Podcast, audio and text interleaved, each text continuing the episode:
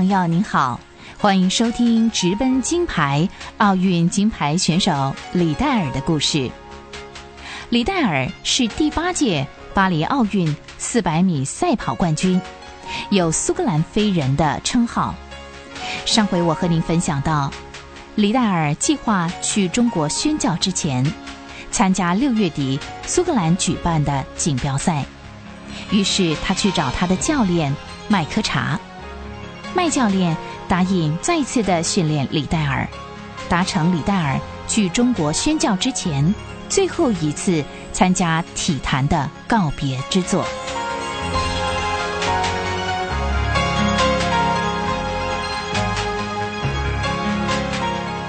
李戴尔紧凑的运用时间，除了格拉斯哥学生布道团和他自己讲到的承诺之外，他还答应了汤姆森的邀请，在青年会举办一连串的成人布道会。戴尔，是我们下一个目标呢是伦敦。嗯，很多到青年会来的人呢是为了找工作，这是他们的心态，他们希望在伦敦找到出路。这些人呐。将会是未来各行各业的精英，这却是英国传统布道家忽略的一群。各位朋友，我是李戴尔。这位嗓门很大的高个儿呢，是汤姆森。首先，我要解释为什么我们会出现在这里。我们在这里要将耶稣基督的呼召和挑战摆在你们的面前，因为我知道我们当中有许多人。因为追求次好的东西而失去生命中某些重要的东西。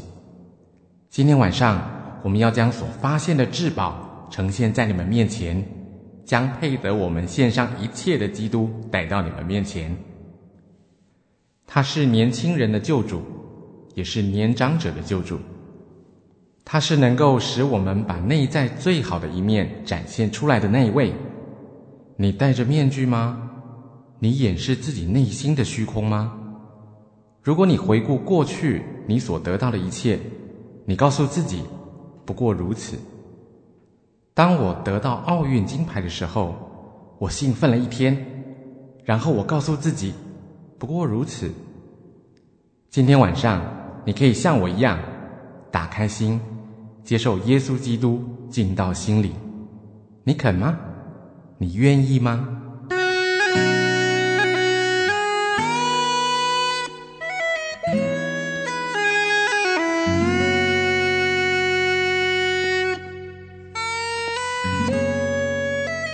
结束了伦敦的行程，汤姆森又带着李戴尔赶回苏格兰。在爱丁堡，有一千两百位听众要听李戴尔演讲。爱丁堡的青年人，改变要从自己开始。让我问你一个问题：你活出了耶稣基督的标准吗？委身于基督是个人的选择。我们正在寻找愿意回应基督所发出挑战的人，那个人是你吗？今天晚上，如果这里有位听众愿意出来为基督而活，整个爱丁堡就会改变。如果这里所有的听众都愿意出来为基督而活，整个苏格兰就会改变。今天晚上，我站在这里，我很诚恳的问你。你要怎么样回应这样的挑战呢？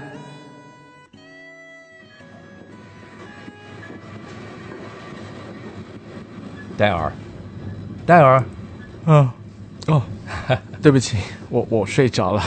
你呀，你太累了。哎呀，这段时间可把你给累坏了。嗯，放心了，汤哥，累不坏的。我说戴尔啊，回想两年前在雅马戴尔第一次你上台做见证。还有点胆怯，现在你可是越讲越好啊，汤哥啊！坦白说，到现在我还是觉得我没有什么口才啊，我只有一颗诚恳的心。我觉得里面有一股力量，要我把这些话都说出来。现在我想，该说的我都说了。哎，听说三天后你又要回到克雷洛克哈特运动场参加苏格兰的年度锦标赛是吗？那将是我另一个讲台啊！哦，那那你就早点睡吧。果然，李戴尔在格拉斯哥的苏格兰业余运动锦标赛里，带给一万五千名观众超过他们所想的惊喜。他接连赢得一百码、两百二十码以及四百四十码压倒性的胜利。恭喜李戴尔，连续第三年得到这个代表冠军赛里面最有价值的跑者——克拉比杯。我想在这里问李戴尔一个问题：你是不是真的要永远离开苏格兰的田径场了？嗯，接下来这四年肯定是会离开的。你会回来吗？即使大家抱着他会回来的希望，还是无法消除苏格兰人的失落感。哈罗德·亚布拉罕在跳远比赛的时候伤到了腿，让他结束了运动员的生涯，也离开了运动场。一九二五年六月二十八日礼拜天，无数格拉斯哥热情的群众涌进了仁菲尔德教堂，去参加李戴尔的欢送礼拜。整个教堂挤得爆满。许多进不来的群众转去附近的圣约翰卫里斯教堂，那是欢送李戴尔增色的会堂。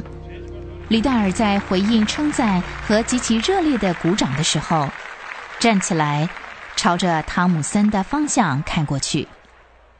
李戴尔对大家说：“两年前，我面临生命中最大的难题。”我被这位汤姆森盛情的邀请去协助在雅马戴尔的布道活动。哼，坦白说，当时我从来没有在公开的聚会演讲过。我很不愿意接受那样的邀请，但是呢，我里面有一股力量，打消了我推辞的意念。就在接受邀请之后的隔天早上呢，我收到我的妹妹杰尼从中国寄来的一封信，信里面附了这么一段经文。你不要害怕，因为我与你同在；不要惊惶，因为我是你的神，我必兼顾你，我必帮助你，我必用我公义的右手扶持你。就是这段圣经帮助了我，让我再次的肯定我是在正确的跑道上。上帝必定会赐给我所需要的力量。如今我要转换跑道到中国。我怎么样被上帝所预备的基督徒老师带领？我希望呢，也能以基督徒老师的身份到中国，带领许多中国的年轻人归向基督。请你们为我祷告。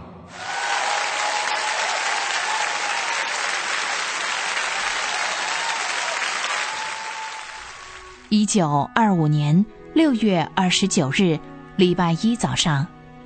李戴尔最后看了一遍他在爱丁堡学生宿舍的房间，确定该带的东西都带了。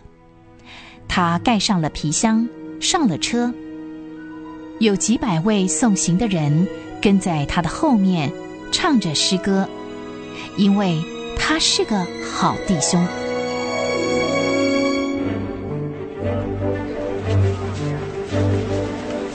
到了。为菲利火车站，群众热情地要求他做临别的演讲。李戴尔站在车上，表达对这些朋友热情的送别和祝福的衷心感谢。各位，我就要出国了，我要投身在让基督来统一世界各国的伟大任务上。我虽然渺小，但是愿意尽一份力量。希望留在家乡的你们，每一个人都同样的尽上自己当尽的本分。